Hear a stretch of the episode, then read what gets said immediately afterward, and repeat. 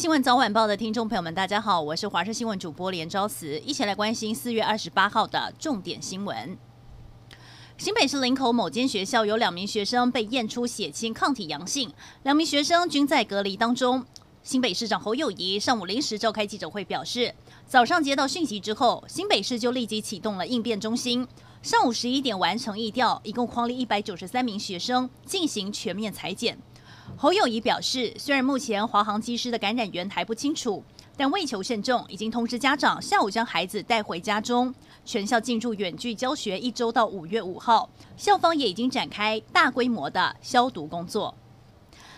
春雨封面终于来报道，今天清晨开始，中部以北地区下起雨来，天气变得湿凉。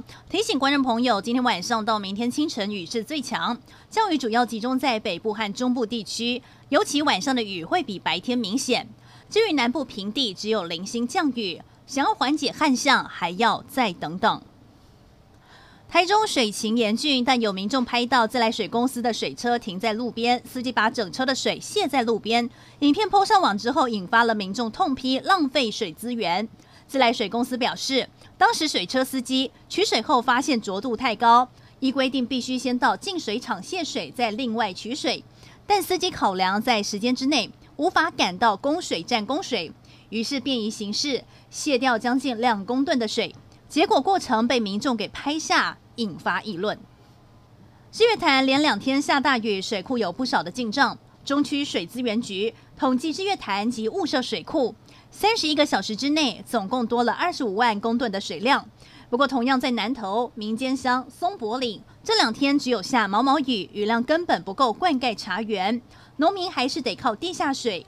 农民抱怨，今年种春茶五分地就要两万五千元的水费，比没干旱时多了一倍。叫苦连天。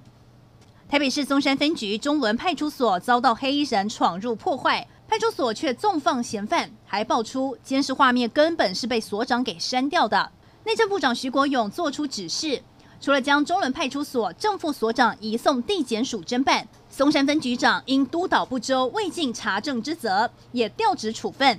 上午台北市警察局长陈家昌也自请处分。并强调，影片不慎被删是所长个人行为，没有任何人或是帮派施压。包括半导体在内的高科技产业是台湾的骄傲，但日前却多次发生了中国挖角台湾科技人才，甚至以各种方式窃取营业秘密或个资。立委提案要求修正营业秘密法，加强对台湾产业的营业秘密保护，希望纳入经济间谍处罚，最高处无期徒刑。而经济部长王美花则表示，政府会积极侦办中资挖角和窃取营业秘密的案件，但修什么法，要怎么修，目前正在跟各部会进行讨论。以上就是这节新闻内容，非常感谢您的收听，我们再会。